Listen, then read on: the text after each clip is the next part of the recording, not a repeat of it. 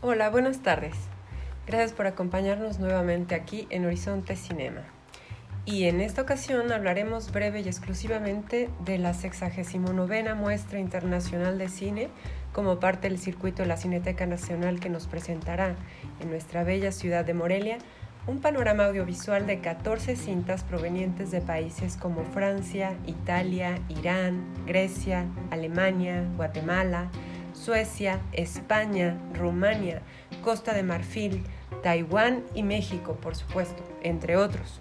Con este motivo, durante esta semana previa al arranque de la muestra, se programaron distintas entrevistas con personajes destacados dentro de la esfera del cine en torno a dicho evento tan esperado, ya que la edición anterior no pudo ser itinerante debido a las restricciones de la pandemia, y que este año se retoma con gusto, esperando volvernos a reunir en la sala oscura, en la pantalla grande y mágica del cine. Este lunes, aquí en Radio Nicolaita, tuvimos la oportunidad y el placer de charlar con Oriana Paz, subdirectora del Circuito Cineteca, quien nos compartió un poco sobre los orígenes de esta muestra dedicada a llevar lo mejor del cine nacional e internacional, primero a nuestras pantallas grandes, cuando por aquellas épocas eran cintas de 35 milímetros, por ejemplo, y que no era tan fácil la logística de transporte y proyección, y luego, ahora, con la ventaja de lo digital, llevarlas a espacios alternativos de exhibición como universidades, museos, centros culturales, cineclubes en toda la República Mexicana, con la finalidad de llegar a nuevos públicos y de acercarnos títulos que de otra forma no sería posible. Dentro del mismo ciclo de entrevistas, el martes nos acompañaron Miguel Ángel Bravo Vázquez, coordinador adjunto del Festival Internacional de Cine de Morelia, y Diego Fernández, colaborador de la coordinación adjunta del mismo festival, quienes nos compartieron sobre la importancia de acercar al público a este tipo de muestras y sobre el vínculo de la universidad con el Festival de Cine. El miércoles, el escritor, profesor investigador Víctor Manuel López Ortega nos habló también sobre la relevancia de que nuestro estado hayan estos espacios para el arte y su difusión. El día de mañana jueves a las 12 del mediodía, para lo que nos guste eh, eh, sintonizar, nos acompañará la gestora cultural Virginia Rico con el tema de la descentralización del cine y de su labor como gestora y promotora cultural en Morelia. Y por último, el viernes a la 1.30 de la tarde, el filósofo y artista Hugo Leiva nos hablará un poco más de esta muestra internacional. En esta ocasión, la muestra llega a nosotros a través de la Secretaría de Difusión Cultural y Extensión Universitaria de la Universidad Michoacana de San Nicolás de Hidalgo y la Sala de Arte. Y las exhibiciones tendrán lugar en Cinépolis Morelia Centro del 29 de julio al 11 de agosto. Las cintas seleccionadas han sido presentadas y algunas premiadas en diversos festivales en el mundo, como en el Festival de Venecia, el Festival de Cannes, la Berlinale y el Festival de Toronto. La muestra presenta temáticas muy variadas e interesantes, ya lo verán, para todos los gustos y sabores, desde latitudes y visiones cercanas y distantes. Y como ya es tradición, con la presentación de alguna cinta clásica en medio de las producciones más recientes. Nos gustaría compartir con ustedes un sintético, o al menos eso esperamos, recorrido sobre las cintas que conformarán esta muestra para que vayan calentando motores para este evento tan esperado. Y la cinta clásica de esta edición será 8 y medio del año de 1963 del director Federico Fellini en una coproducción de Francia e Italia en blanco y negro. Es, es una película restaurada. La sinopsis. Luego de su más reciente éxito en pantalla, el director Guido Anselmi trata de concentrarse en un nuevo proyecto. Sin embargo, descubre que ha perdido toda inspiración y, para colmo, no haya momentos de paz debido al asedio de varias personas. Mientras intenta centrarse, comienza a recordar a las mujeres y los principales sucesos que marcaron su vida. Considerado una de las obras cumbre de Federico Fellini, este filme es el retrato de un artista en crisis ante la sociedad y ante su propia conciencia. El actor Marcello Mastroianni, especie de alter ego de Fellini, da vida a un hombre inquieto por los recuerdos y el mundo del cine en medio de una confusa división entre realidad y fantasía. Por otro lado tenemos Sanctorum, del director Joshua Hill, una coproducción de México, Qatar y República Mexicana de 2019 y narra en México la historia aquí en nuestro país de un pequeño pueblo mije que es acosado por la guerra entre el ejército y el narcotráfico. Un niño ha perdido a su madre y su abuela le ha dicho que la única manera de que regrese es pidiendo a las fuerzas de la naturaleza un milagro. Esa noche, el niño se lanza al bosque a suplicar por su madre, mientras el pueblo se prepara para librar la batalla final contra un ejército que se acerca. Ubicado entre la denuncia política, la fantasía onírica y el interés por las creencias del pueblo mije, Sanctorum se distancia de la representación explícita de la violencia que ha caracterizado al cine mexicano reciente para crear una historia fantástica donde la naturaleza cobra protagonismo. Otra cinta es Undine y habla, relata, Undine es del director Christian Petzold con una coproducción Alemania-Francia, es del año del 2020, el año pasado y trata de Undine, que es la protagonista, que trabaja como historiadora especializada en la evolución arquitectónica de Berlín y que tras su apariencia se esconde el mito griego que da origen a su nombre. Si el hombre al que ama la traiciona, debe matarlo y regresar al agua de la que vino alguna vez. Cuando su pareja la abandona, ella piensa en seguir su instinto, pero justo durante la ruptura conoce a Christophe, un buzo industrial, la historia de amor que surge entre ambos es el motor del más reciente film de Christian Petzold, como decimos, un hipnótico relato compuesto de pasajes casi oníricos que conjugan la inherente fatalidad de la leyenda aludida en el nombre de la protagonista con guiños a la historia urbanística de la capital alemana. También se presentará la cinta A Puertas Cerradas del director también ya consagrado, Costa Gabras, con la coproducción de Francia-Grecia del año del 2019, también contemporánea, y habla sobre una tragedia que acontece a puerta cerrada. El tema es universal, una historia de personas atrapadas en una inhumana red de poder. En este caso, el círculo brutal de las reuniones de Eurogrupo, que impone a la Grecia, Grecia, perdón, la austeridad y donde la humanidad y compasión son ignoradas. Es una tragedia en el sentido clásico, no hay seres buenos ni malos, sino que están movidos por las consecuencias de lo que perciben que es lo correcto. Estas premisas son el punto de partida del más reciente largometraje del director Costa Gabras, hilarante adaptación de una novela en torno al rescate financiero de Grecia en 2015 y las situaciones que tuvo que enfrentar Yanis Varoufakis, entonces ministro de Finanzas.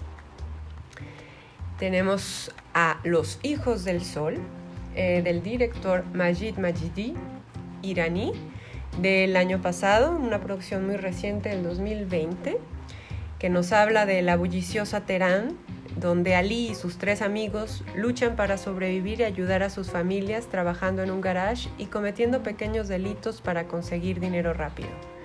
Cuando son contratados por un criminal para encontrar un tesoro oculto bajo tierra, los chicos deben inscribirse en una institución caritativa que intenta educar a niños sin hogar y que está ubicada cerca de donde supuestamente se halla el botín. El cineasta Majid Majidi vuelve a explorar el mundo de la infancia iraní con un desgarrador drama, drama neorealista que es también una película de aventuras y un relato de iniciación que critica la explotación de menores y reclama la importancia del libre acceso a la educación. La Virgen de Agosto.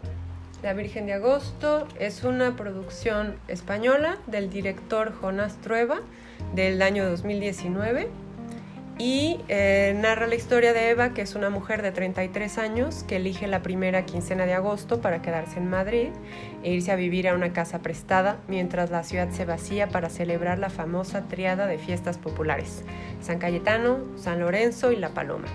En estos días de verbena se, van sucediendo encuentros y azares con amigos y desconocidos, mientras Eva descubre que todavía tiene tiempo de darse una oportunidad.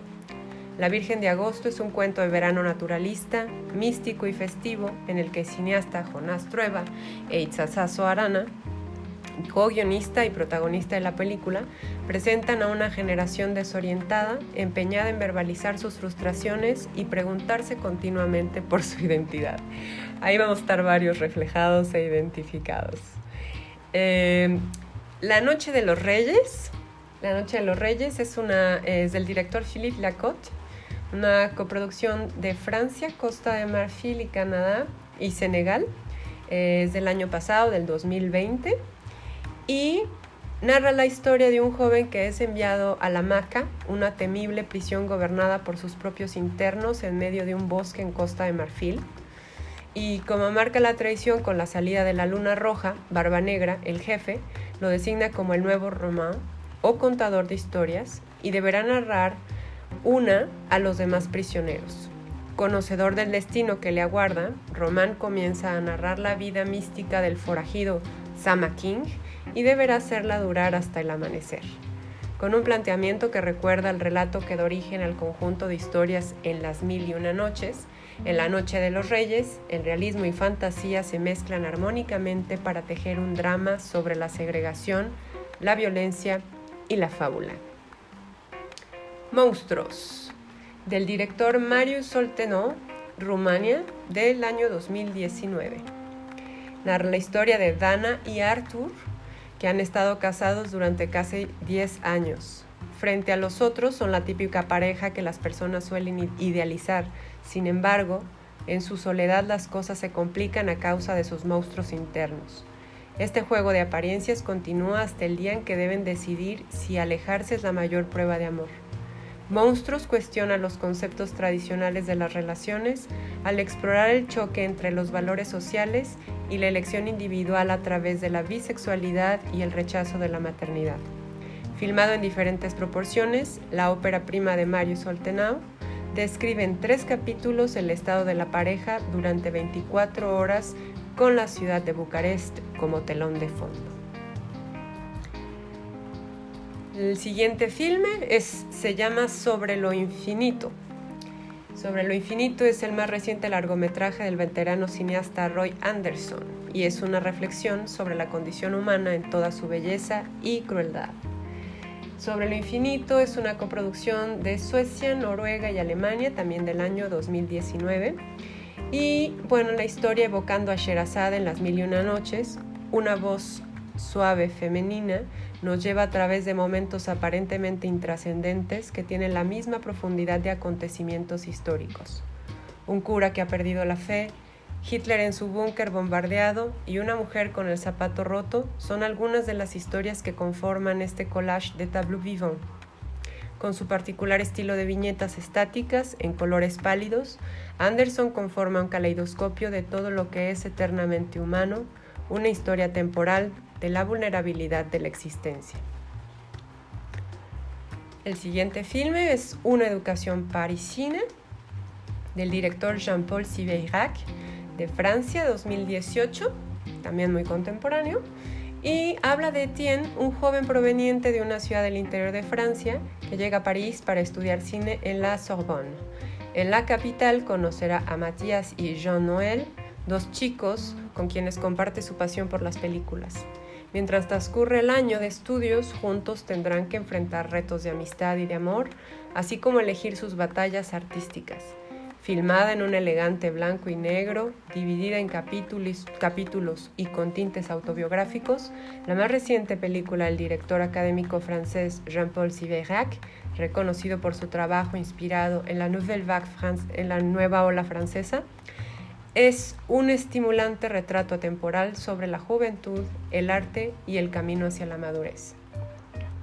Para públicos, para nuestros más pequeños, también se encuentra, y no tan pequeños, porque todos podemos disfrutar también de las animaciones, está El Gran Cuento de los Osos, eh, que habla, bueno, El Gran Cuento de los Osos es del director Lorenzo Matotti, una coproducción Francia-Italia también del año 2019 que narra la historia de Toño, el hijo del rey de los osos, que es secuestrado por unos cazadores en las montañas. Y para recuperarlo, el rey decide, con la ayuda de un ejército de osos y un mago, invadir la llanura donde viven los hombres, pero rápidamente comprende que su especie no está hecha para vivir en la tierra de los humanos. Esta cinta está basada en un relato infantil escrito en 1945 por Dino Buzzati la ópera prima del ilustrador e historietista Lorenzo Matotti, es una fábula en la que las personas y los osos se enfrentan en un particular universo de naturaleza y fantasía. El filme privilegia la sencillez y profundidad de unos dibujos artesanales alejados de las marcas tecnológicas del cine de animación convencional. Una muy buena opción para pequeños y grandes. Y tenemos a Days, eh, la cinta de Days de Tsai Ming Liang, de una producción taiwanesa del año 2020. Eh, Tsai Ming Liang también estuvo como, como el foco de atención ahora en la muestra de la FICUNAM. Y la historia de Days narra la historia de Kang, un hombre de mediana edad que sufre un dolor de cuello insoportable, que vive en una casa espaciosa ubicada en un barrio acomodado, y Non, que es un joven inmigrante laosiano asolado por la pobreza, atrapado en el estruendoso caos de Bangkok. Sus mundos están a punto de encontrarse en la encrucijada del anhelo una vez más, el cineasta malayo-taiwanés Tsai Ming Liang lleva al extremo su estética minimalista en compañía de su actor fetiche Li Kangsheng para emprender una inmersión hipnótica en la soledad y monotonía de la existencia humana. Days es una meditación silenciosa sobre los problemas del cuerpo y el alma y la posibilidad de encontrar alivio, aunque solo sea por un momento fugaz. Las últimas dos eh, la Llorona, recuerden que son 14 cintas. Eh, la Llorona del director Jairo Bustamante, una coproducción de Guatemala-Francia eh, del año pasado, del 2020, narra la historia de Alma y sus hijos que son asesinados en el conflicto armado de Guatemala. Treinta años después, el juicio se reabre contra Enrique, un general retirado que estuvo al frente del genocidio, pero es rápidamente absuelto. Mientras se desatan las manifestaciones en busca de justicia, el espíritu de la llorona se libera para atormentar al militar y a su familia. Jairo Bustamante cierra su trilogía del desprecio, reimaginando la famosa leyenda hispanoamericana para examinar la masacre contra la comunidad maya y xil durante la Guerra Civil guatemalteca. Invocando recursos narrativos del terror y la fantasía, La Llorona transita entre la realidad y el mito para engendrar una pieza aterradora de horror político. Y por último, pero no menos importante, está La Verdad, La Vérité, del director Hirokazu Koreda eh, de Francia, es su primera producción francesa, del 2019, quien narra la historia de Fabienne, que es una de las grandes estrellas del cine francés, una actriz que reina entre hombres que la aman y admiran, aunque en su mundo personal tiene grandes conflictos con su hija Lumière. Cuando se publican las memorias de su madre, Lumière viaja desde Nueva York a París con su familia. El encuentro entre ellas se convertirá en un enfrentamiento donde se revelan verdades, se ajustarán cuentas y se hablará de amor y resentimientos. Mezclando los temas habituales de su obra, los lazos familiares, el dolor que provoca la pérdida, con una reflexión sobre la poética del cine, Hirokatsu Koreda dirige su primer filme con un reparto no japonés, liderado por supuesto por la grande Catherine Deneuve y Juliette Binoche. Es así que llegamos al final de nuestras 14 cintas. Esperamos que eh, estén haciendo cada vez más ganas para empezar eh, a disfrutar de esta muestra que, como comentamos, comienza el 29 de julio y va a estar hasta el 11 de agosto en las salas de Cinépolis Centro Sala de Arte. Eh, parece que los boletos se pueden encontrar en taquilla y próximamente también en línea, esperamos que pronto.